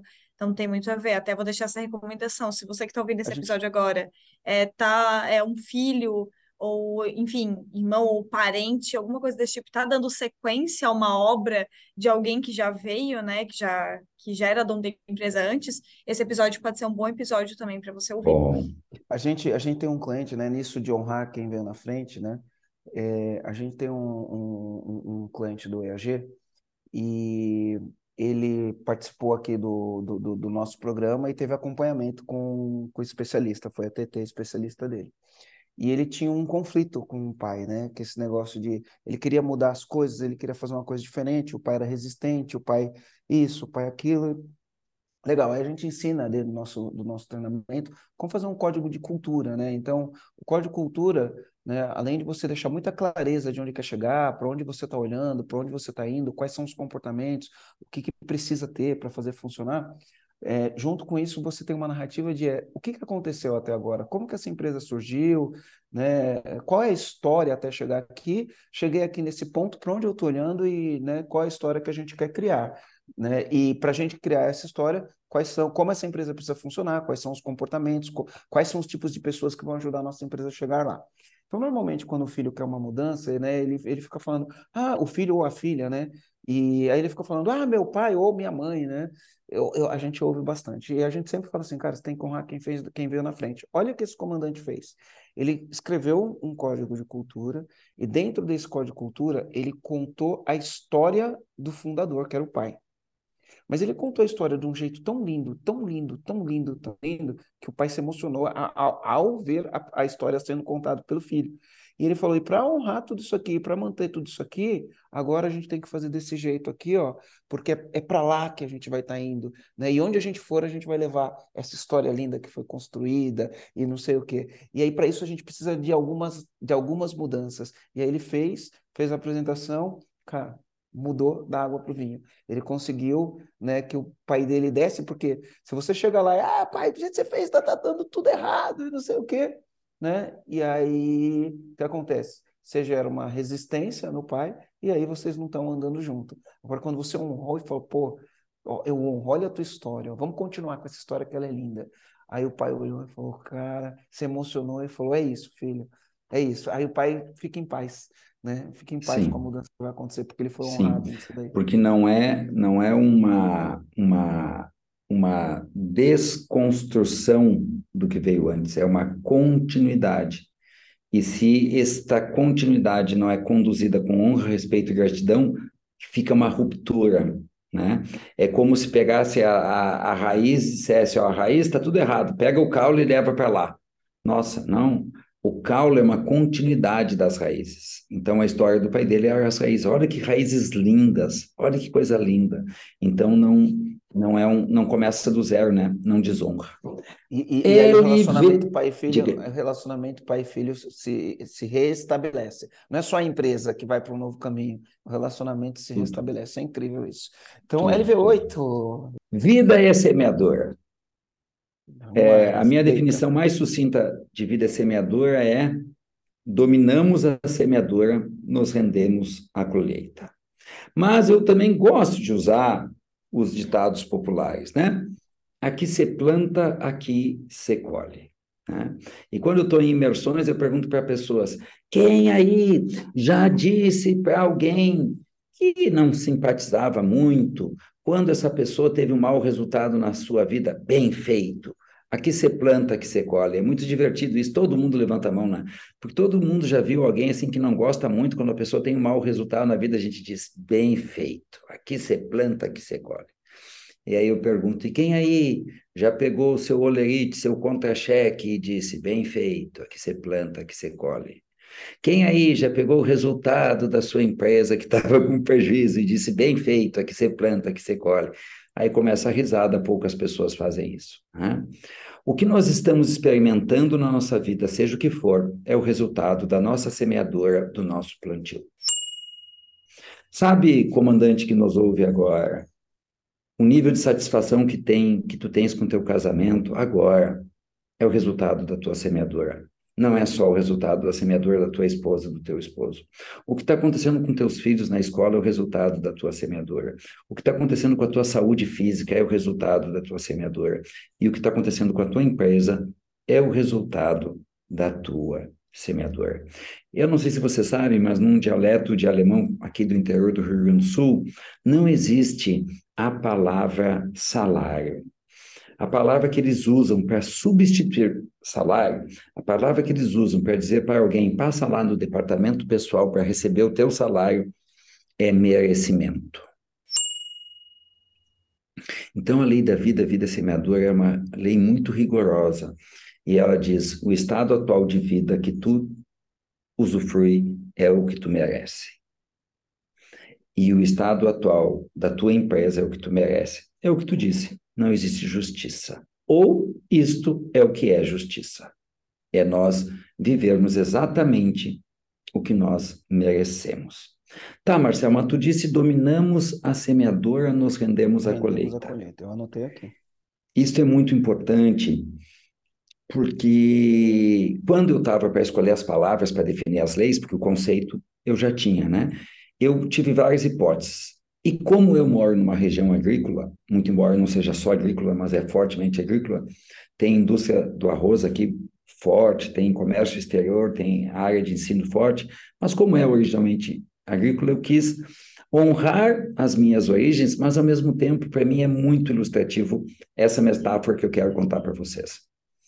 Dominamos a semeadora em sentido bem amplo. Eu, agricultor, eu domino a escolha dos meus colaboradores. Eu tenho domínio sobre a escolha do meu consultor agrícola, o engenheiro agrônomo. Eu posso escolher o trator, o fertilizante, a coletadeira, o adubo. Enfim, eu posso fazer tudo de melhor ao plantar a minha lavoura. Depois que eu plantei, meu amigo, já não está mais nas minhas mãos. Pode vir uma nuvem de gafanhoto e dizimar. Pode vir uma seca que nem teve aqui no Rio Grande do Sul, que foi absurdo no passado, e eu perder toda a minha colheita. Tá, Marcelo, mas por que, é importante render-se à colheita? Porque se tu quiser ter o domínio sobre a colheita, tu pode sair de si, tu pode te punir, tu pode enlouquecer, tu pode te machucar, tu pode te ferir e tu não consegue retomar a próxima semeadora. Por que, que eu escolhi essa metáfora? Porque essa lei, eu manifesto ela por intermédio de uma grande metáfora. Porque o pai de um amigo meu, em 1996, escolheu o melhor trator, a melhor coletadeira, o melhor engenheiro agrônomo, pam, pam, pam, pam, pam, pam, deu uma crise no mercado de arroz, o negócio dele ficou em precárias condições, economicamente falando, ele não rendeu-se a colheita. Ele subiu em cima de uma árvore, colocou uma corda no pescoço e enforcou-se. Marcel, tu não está sendo muito trágico? Estou, intencionalmente. Porque tem pessoa que, quando quebra sua empresa, Marcelo, nunca mais volta. Tem gente que, quando erra, quando um atendimento sai ruim na sua empresa, é, xinga os colaboradores, briga com todo mundo, se culpa, ao invés de se fazer aquela velha pergunta: tá bom, o que, que eu posso fazer agora? Paz então, interior, né? Paz interior, de novo, essa, essa lei ela é uma somatória de duas leis, mas ao mesmo tempo revela, e tem mais um item que eu quero falar, que o que eu experimento na minha empresa é o que eu preciso experimentar para o processo de amadurecimento da empresa. Ok, o atendimento foi ruim. Fala de pessoas ou fala de processo? É simples. O que eu posso fazer agora? Vamos entender a origem disso. Se for para de pessoa, é caso de treinamento? É caso de coach? Ou é caso de desligamento? Você fala de processo, vamos reescrever o processo. Então, é, compreender a profundidade dessa lei é, de novo, dar-se o poder devido e tirar-se um poder que eu não tenho. Eu não tenho poder sobre a colheita. Só para contar uma história, assim. É, e depois eu quero falar é, quando que essa lei vigora, que é bem importante isso, Marcelo. É... Você lembra daquela propaganda da Parmalat, das criancinhas vestidas de vaquinha, etc, etc, etc. Uma, maior sucesso. Os bichinhos, beleza. sim. Beleza, Os beleza. Beleza. E hoje no marketing funciona muito isso que eu vou ensinar agora aqui. Eu sei que bichinho chama a atenção de pessoas. Eu sei que criança, de criança, eu sei que colorido chama a atenção de criança. Eu sei que criança chama a atenção de criança. Eu sei que música alegre chama a atenção de criança. Então, eles tinham um domínio sobre isso e eles fizeram uma propaganda atendendo a todos esses conhecimentos da ciência. Agora eu pergunto para vocês: eles tinham a certeza que ia ser o sucesso que foi? Não. Não. Não. E tem mais: já teve pessoas que fizeram propagandas com bichinho, com criança, com colorido, com musiquinha, e deu errado. E deu errado. Então a gente não sabe exatamente, a gente não tem garantias do que vai funcionar, mas a gente faz tudo para que funcione. Por fim, em vida semeadora, eu quero compartilhar que a verdadeira semeadura se dá no longo prazo. A verdadeira semeadura se dá no longo prazo. Por quê? Porque existe comandante muito apressadinho. Existe comandante com, desculpem, com ejaculação precoce. Faz que nem eu, que na escola a professora disse: coloque um feijãozinho num algodão e vai nascer um pezinho de feijão. Eu coloquei o feijão, fiquei esperando. Aí cheguei no outro dia da escola, professor, não funciona, professor. Não nasceu o pezinho de feijão. Existe muito empresário que não reinveste na sua empresa o tanto que pode Gente, reinvestir. Eu tenho uma frase que é, né, muitos empresários eles superestimam o que ele pode conseguir no curto prazo isso. e subestima o que ele pode conseguir no longo prazo. É, é então é isso, é, a gente tem que olhar para o longo prazo. Não, não, não subestime o longo prazo, né? mas por outro lado, não superestime o curto prazo. Né? O que, que acontece? A gente vive num mundo que ah, parece que a exceção vira regra, né? A exceção vira regra. O que eu quero dizer com a exceção vira regra? E não é a regra, né? As pessoas não conseguem perceber que a exceção não é regra. Então, por exemplo, a gente vê todo dia lá uma notícia, a gente que está no mundo do empreendedorismo, que entra no conceito de lançar produtos novos e está no marketing Sim. digital e no ambiente de Sim. startup, o que, que a gente vê? A gente vê né? É uma empresa que foi fundada em 2020 já, já é um unicórnio, já vale um bilhão. Uma empresa que foi fundada em 2018 já é um unicórnio, já vale 40 bilhões. E a gente começa a ver isso daí. Isso daí é a exceção.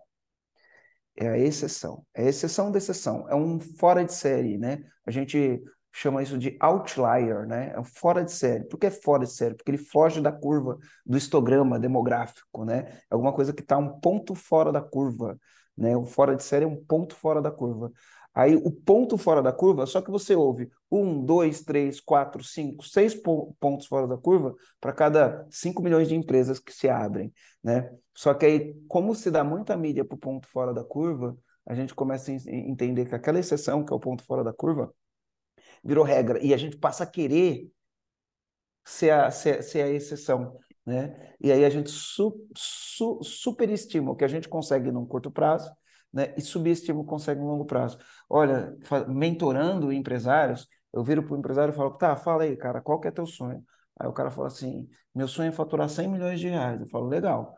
Né? Eu já vi, eu já vi, um, já, já vi empre, empreendedores montar uma empresa do zero em seis, seis anos, vender a empresa por 100 milhões de dólares. Eu já vi, então é possível. É possível, né? Mas eu, eu, eu, eu, enfim, né? É possível, isso é possível acontecer. Eu já vi acontecendo, eu já vi gente que foi em sete anos de uma empresa que acabou de nascer para uma empresa que fatura centenas de milhões de reais. Então, isso é possível. Mas eu pergunto para o cara, tá, mas quando? Né? Vamos colocar uma data, né? Até quando você quer faturar 100 milhões de reais? Aí o cara fala, ano que vem. Né? Eu falo, mas quanto você está faturando? Estou faturando 50 mil por, por mês, né? Estou faturando, não, não, chega, não chega a dar 500 mil por ano. E o cara, no, no ano que vem, quer faturar 100 milhões. Quer dizer, está superestimando, não vou falar que não é possível, porque tem, tem gente que faz, mas está superestimando o curto prazo. Isso vai gerar muita frustração, muita frustração, e aí o longo prazo não vai chegar, porque ele não, não, não, não, não acreditou né, no processo de continuidade, de plantando, plantando, semeando, semeando, e aí no longo prazo parece que foi mágica, né? Mas não foi mágica, foi, foi, foi o aprendizado que você foi desenvolvendo para ter a musculatura que você precisa para chegar em algum resultado incrível lá na frente, mas, enfim, longo prazo, né? É disso que nós estamos falando. Para fechar, sabe como é que eu ilustro isso nos meus treinamentos? Hum. Prestem atenção. Semear, semear, semear, semear, semear, semear, semear, semear, semear, semear, semear, semear, semear, semear, semear, semear, semear. Só que no treinamento eu fico mais uns dois minutos e dá uma angústia nas pessoas. E aí eu digo, pois é, foi dois minutos de semeador. Já imaginou se a demandar de ticket de MEI por, semeio por 10 ou 15 anos? Ou seja, nós somos muito apressadinhos. E sim, as pessoas se medem pela exceção. Quando a regra é um trabalho de longo prazo. O resto é só Entendeu? propaganda, propaganda enganosa. É, e, e, outra coisa, posso falar de um sentimento que eu tive? Meu, isso é meu, né? E aí depois até fiz um post, e não falei sobre o sentimento, mas né, é, reconhecendo que aquilo foi um, um marco na minha vida, né? Uh, eu, eu fiz 49 anos e na semana que eu fiz 49 anos, né, chegou um carro que eu fiquei um ano e oito meses esperando depois que eu fiz o pedido, né? Depois que eu fiz o pedido do carro, de esperar um ano e oito meses. Mas antes de fazer o pedido, eu, teve, tive uma vida inteira até chegar nesse momento. Então, eu, eu, eu, eu, comprei uma Porsche 911, né? Hum. E ela chegou bem na semana do meu aniversário. Né? E aí, pô, quando chegou o carro para mim, uma tremenda de uma conquista, aquela felicidade. Eu falei, pô, mas foram 49 anos para chegar lá. Só que quando você fala assim, foram 49 anos para chegar lá, e você vê uma molecada que explodiu no YouTube ontem, e a molecada tem 20, 21, 22 anos, comprou antes, ou tem duas, ou tem três, talvez você queira se comparar, e aí você se diminui em relação àquilo que é o outlier, porque para cada um moleque desse daí que comprou uma, porque, enfim, né?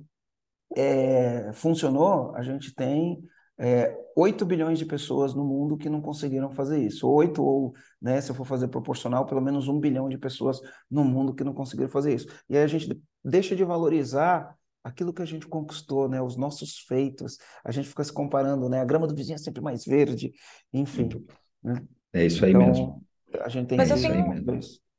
Eu tenho uma visão, vou só complementar isso tudo que foi falado, que não é, não é um mais, é um, é um complemento mesmo, de que também tem o lado de que se a gente acredita que é difícil, que é demorado, assim será.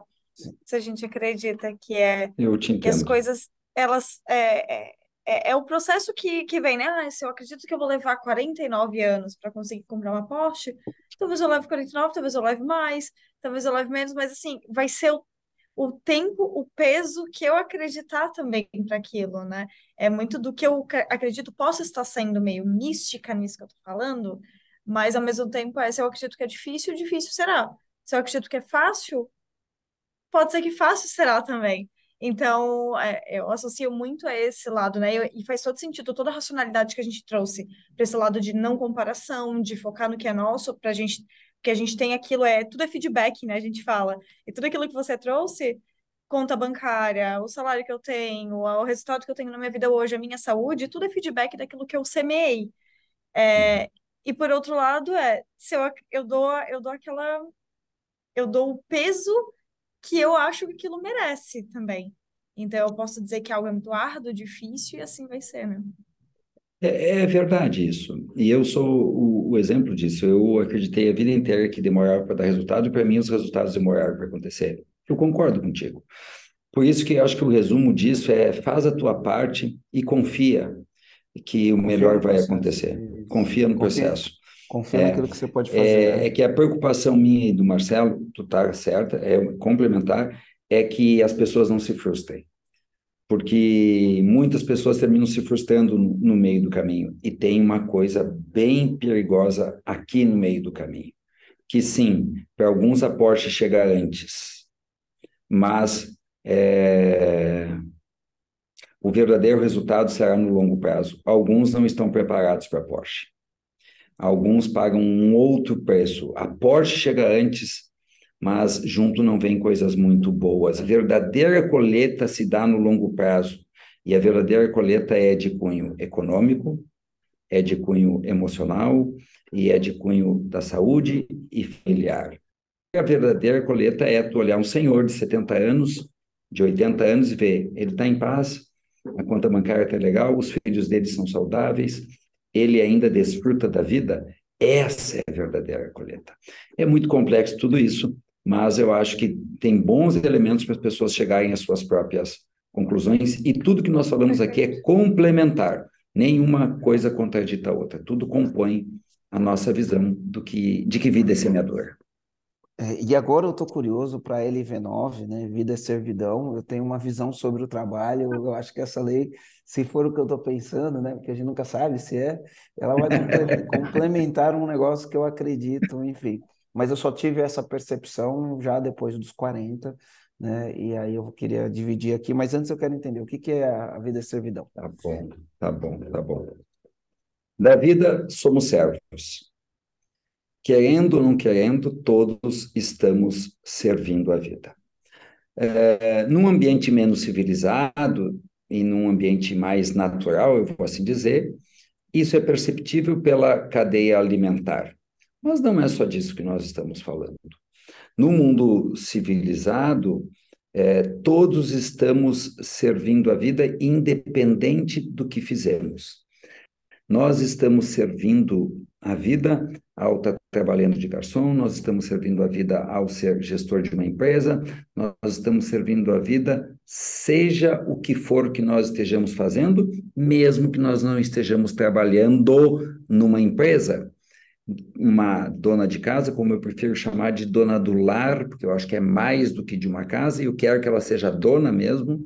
Eu acho bonito isso, dona no sentido de senhora, do destino daquele lar, ela se apropria daquele lar, e é um lar, não é uma casa, não é uma roupa, é um lar, ela guia o lar, ela está servindo a vida da sua família. O que faz mesmo a chuva se não serve os campos? O que fazem mesmo os campos se não servem os bois? Né? O que faz mesmo um passarinho que come o carrapato no lombo de um boi, de um touro, se não serve a vida? Né? O que faz mesmo é, um lixeiro? Ih, Marcelo, tu deu um pulo. É, porque um lixeiro, o filho dele pergunta, papai, o que tu vai fazer? E ele diz que ele vai catar lixo. E eu morei em Porto Alegre na década de 80 e década de 90 e teve uma greve dos catadores de lixo ou do DMLU de Porto Alegre, Departamento Municipal de Limpeza Urbana. E foram longas e longas semanas. E os lixos se acumularam na cidade, sacolas e sacolas, e aquele prazo fez com que não só os lixos acumulassem-se, mas também baratas e ratos e com eles as doenças. Então, lá eu tive a consciência que um lixeiro não cata lixo, ele preserva a saúde da sua comunidade. Papai, o que tu faz? Eu cato lixo. Tá bom, não é demérito para ninguém, mas se eu, lixeiro, catador de lixo, sair de casa com a sensação de que eu contribuo para a saúde da minha comunidade, eu vejo o quão longe vai o meu trabalho. Eu sirvo a vida. Mamãe, o que tu faz? Eu sou vendedora, minha filha. É verdade. Mas e se eu pudesse sentir no meu coração, mamãe, o que tu faz? Eu, minha filha, ajudo mulheres a escolher a roupa que melhor lhe veste a ponto delas sentirem-se bonitas do jeito que são. O que enche mais o meu coração? Servir a vida é a parte que preenche a minha alma, é a parte onde eu manifesto o meu amor pelas minhas mãos, pelo meu talento, pela minha capacidade, pelo meu conhecimento. É aonde eu me importo com os seres humanos. Aqui na empresa, eu faço questão de levar as pessoas que trabalham na retaguarda, que programam treinamentos, assessor administrativo, para trabalhar no evento, para eles sentirem o impacto que o nosso trabalho tem na vida das pessoas. Aqui na empresa, eu faço questão de pegar todos os depoimentos que chegam pelo Instagram e postar no grupo interno e dizer: viram o que nós estamos fazendo, contribuindo para a vida das pessoas? Eu quero contar a história que eu mais gosto de contar a respeito de servir a vida, e depois eu conecto com o mundo empresarial e vocês trazem as contribuições de vocês. Nós temos um jeito é, de construir missão empresarial que foca única e exclusivamente em como que essa empresa serve a vida. A gente não mistura, a gente separa negócio, missão, visão e valores, depois eu posso falar disso. Negócio é uma coisa, missão é uma, valores é outra, visão é outra. E missão para nós é encontrar a serviço de que está essa empresa, não o que essa empresa faz. E ao construir a missão de uma empresa que trabalhava, cujo negócio era construção e manutenção de redes elétricas, negócio, construção e manutenção de redes elétricas, eles se deram em conta que estavam a serviço da humanidade da seguinte forma: nós contribuímos para o bem-estar e o desenvolvimento da humanidade. Eles entenderam que aonde eles constroem rede elétrica e mantêm a rede elétrica funcionando, a humanidade se desenvolve e as pessoas têm bem-estar, porque com rede elétrica o desenvolvimento chega, as pessoas podem estudar e o bem-estar do, do, da luz, o bem-estar do ar-condicionado é propiciado para as pessoas. E numa convenção dessa empresa, organizada por nós, tinha um eletricista, o Paiacan, era o apelido dele. E essa empresa, nós começamos a prestar consultoria, Marcelo, quando ela tinha 20 funcionários, ela tem 5 mil funcionários hoje em dia. E eles instruídos por nós a comunicar, comunicar, comunicar, comunicação empresarial é assim, tem que ser repetitivo, e ao longo dos anos, eles começam todos os encontros falando da missão da empresa. E o Darcy Roberto Schneider, o diretor da empresa, diretor-presidente, nessa convenção estava falando da missão da empresa. E quando ele terminou de falar da missão, o pai Acan levantou a mão e o Darcy disse, sim, pai, o que, que é? A empresa ainda era pequena, ainda podia. E disse, seu Darcy, dá para o senhor fazer umas bandeiras para nós? Assim. Todo mundo riu, um ambiente masculino, acharam muito engraçadinho aquela história das bandeiras. E o Darcy disse, posso fazer, pai, mas por quê? O senhor sabe, seu Darcy, nós estávamos lá naquele fundão de campo em Pelotas. É o jeito gaúcho de falar, um lugar muito remoto, um fundão de campo. E aí eu terminei a rede, e seu Darcy me deu vontade, eu me emociono toda vez que eu conto essa história, vocês acreditam? Me deu vontade de fincar uma bandeira e gritar bem alto, que venha o desenvolvimento, a Cirtec passou por aqui. Queridos, por que que para mim isso é emocionante? Esse homem, ele cava buraco, ele finca poste, ele espicha fio, ele tem o primeiro grau completo ou o ensino fundamental, ele trabalha sozinho na chuva, no frio. Ele deixa sua casa, eles têm que acampar para poder fazer isso. E quando terminou o trabalho, ele não disse que vem o meu salário. Ele disse que vem o desenvolvimento. Eu contribuo, eu sirvo a vida. Eu me importo com o que eu faço. E eu imagino, enquanto eu cavo o buraco, que uma criança vai estudar a luz elétrica, não mais a luz de lamparina, e que um senhor de idade não vai terminar sua vida passando calor e tomando água quente, ele vai tomar água gelada e vai ficar no ar-condicionado porque eu contribuí. Isso é servir a vida. E sim, eu acho que é exatamente isso que tu está falando, né, Marcelo? As empresas estão servindo a vida. É, o... é assim, ó, a gente, numa formação que eu fiz, a gente aprende o que é talento, né? Então, o talento é um jeito natural de agir pensar e sentir, né? Ou pensar sentir, sentir, pensar e agir, ou pensar, sentir e agir, não lembro a ordem, né? Mas é um jeito natural de pensar, agir e sentir. A gente pensa, a gente age, a gente sente. Todo mundo pensa, todo mundo age e todo mundo sente. Né? Então, todo mundo tem talento. Só que talento é um jeito natural, é natural. Então, uma coisa que é natural para mim, né, é um talento meu e talvez não seja natural para você, porque você tem outros talentos. E muitas vezes eu, eu não percebo o meu talento, mas você que está olhando percebe o meu talento. Muitas vezes você não percebe o teu talento, mas eu percebo. Só para ficar é, fácil para as pessoas entenderem, é assim. Por exemplo, eu não sei fazer embaixadinha, sou ruim de bola, como sempre, nunca, nunca consegui fazer embaixadinha. Às vezes você vê um moleque lá de 4 anos de idade fazendo embaixadinha, ele faz 200 embaixadinhas. Aí você fala, nossa, né? Aí você pergunta para ele, meu, como que você faz isso? Ele fala, ah, normal, é só fazer, é normal para ele, porque ele tem aquele talento, né? Para mim, isso daí não é normal. Da mesma maneira que as pessoas viram para mim e falam assim, Marcelo, como você consegue manter a calma e a tranquilidade o tempo inteiro? Falo, normal, né? É normal para mim, mas não é normal para outras pessoas, porque outras pessoas podem. Enfim, né? então todos nós temos talento.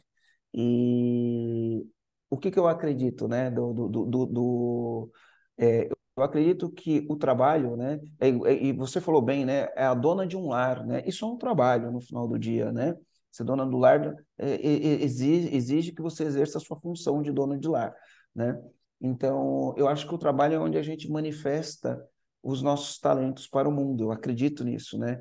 Acho que o, o trabalho é onde eu vou e manifesto os meus talentos para o mundo. Então, eu preciso do trabalho para manifestar, para servir, né? E eu tô, a gente está aqui no final do dia, a gente só está aqui para servir, servir atra, através dos nossos talentos. E aí tem uma, um, uma frase que um, um especialista da nossa metodologia falava sempre quando ele ia palestrar nos meus eventos, ele, é, o Pedro Penido, e ele falava assim, o, deve falar até hoje, né? Enfim, é, ele fala assim: o que é isso que você tem nas suas mãos? Então, o que é isso que você tem nas suas mãos? O que, que você está fazendo com o que lhe foi dado? Essa, para mim, é a principal questão da vida, né? Essa é a principal questão da vida. Então, assim, todos nós recebemos talentos, né? E esses talentos servem para quê? Senão para servir o outro, né? Servir a vida, servir o mundo. Né? Então, qual, que é esse, qual é o talento que todo mundo que está ouvindo aí tem? Né? O que, que é isso que está na tua mão? Qual foi o talento que foi te dado? Porque foi dado, né? Tem até a parábola dos talentos. Distribui os talentos, cada qual segundo a sua capacidade. Mas o que, que você está fazendo com este talento?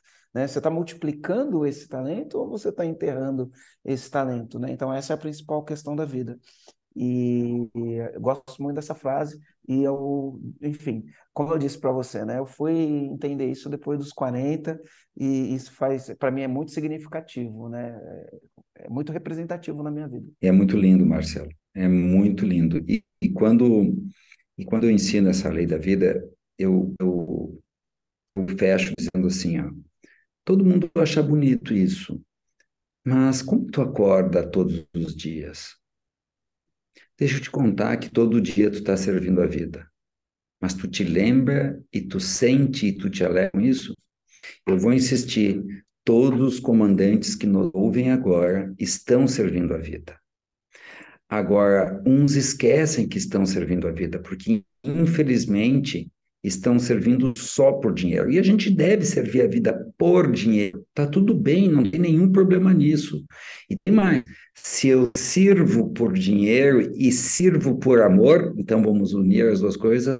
Essa é uma fórmula muito poderosa, porque quanto mais dinheiro eu faço, mais eu posso servir por amor. Quanto mais eu sirvo por amor ou com amor, quanto mais eu sirvo me importando, mais dinheiro eu faço. É um círculo virtuoso extremamente poderoso.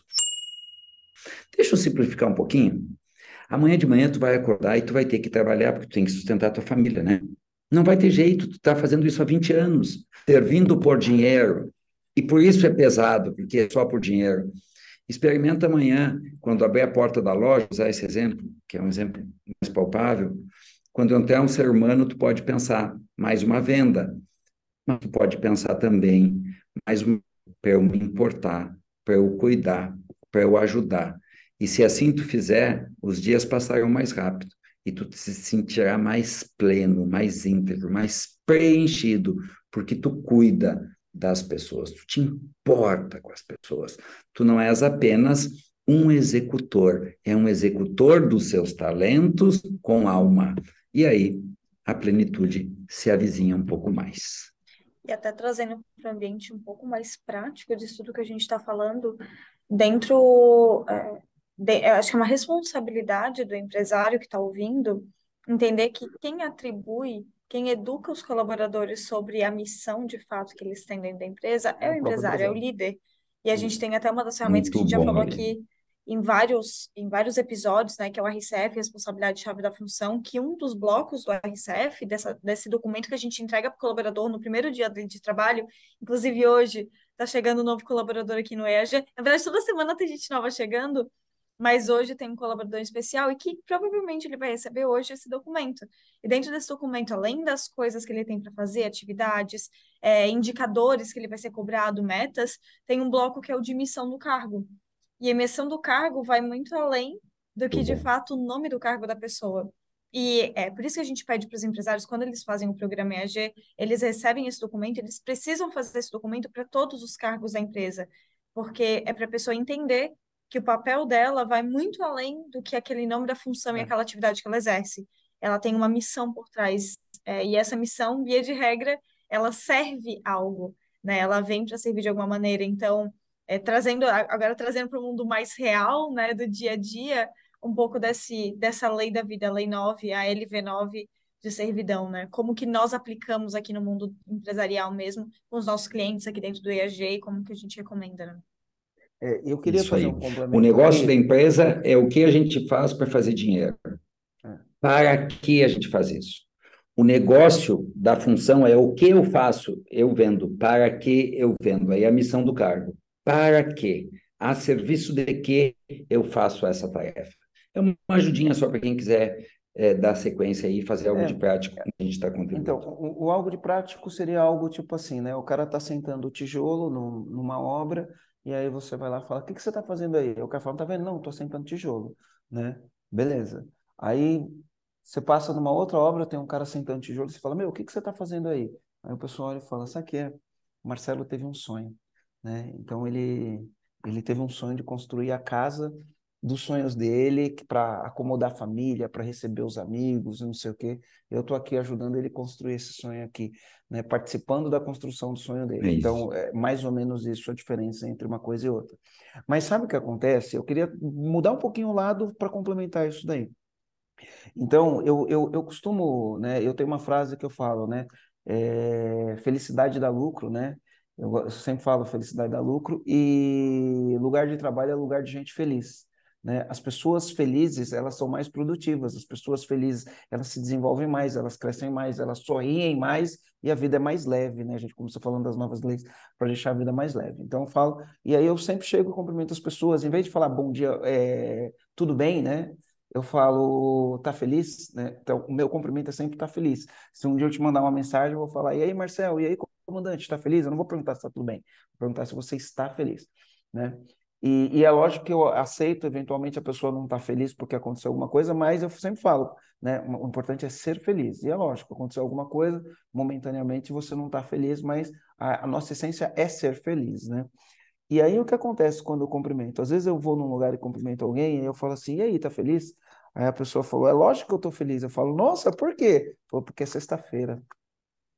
Né? E aí, essa mesma pessoa, se eu chegar para ela e perguntar para ela, você está feliz? Sextou, né?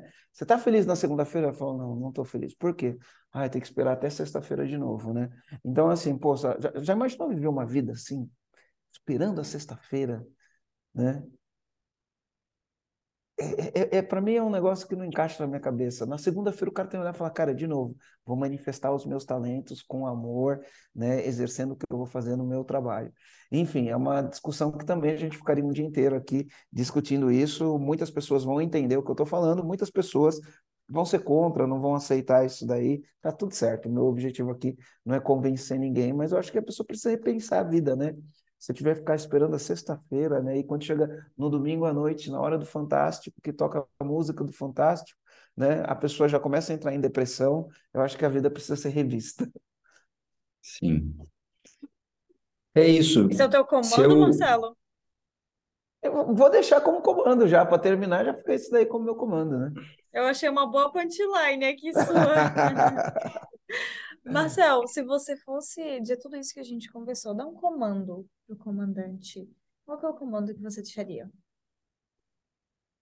Ah, eu, eu deixaria o comando do reserve suas forças para atuar sobre o que está ao seu alcance.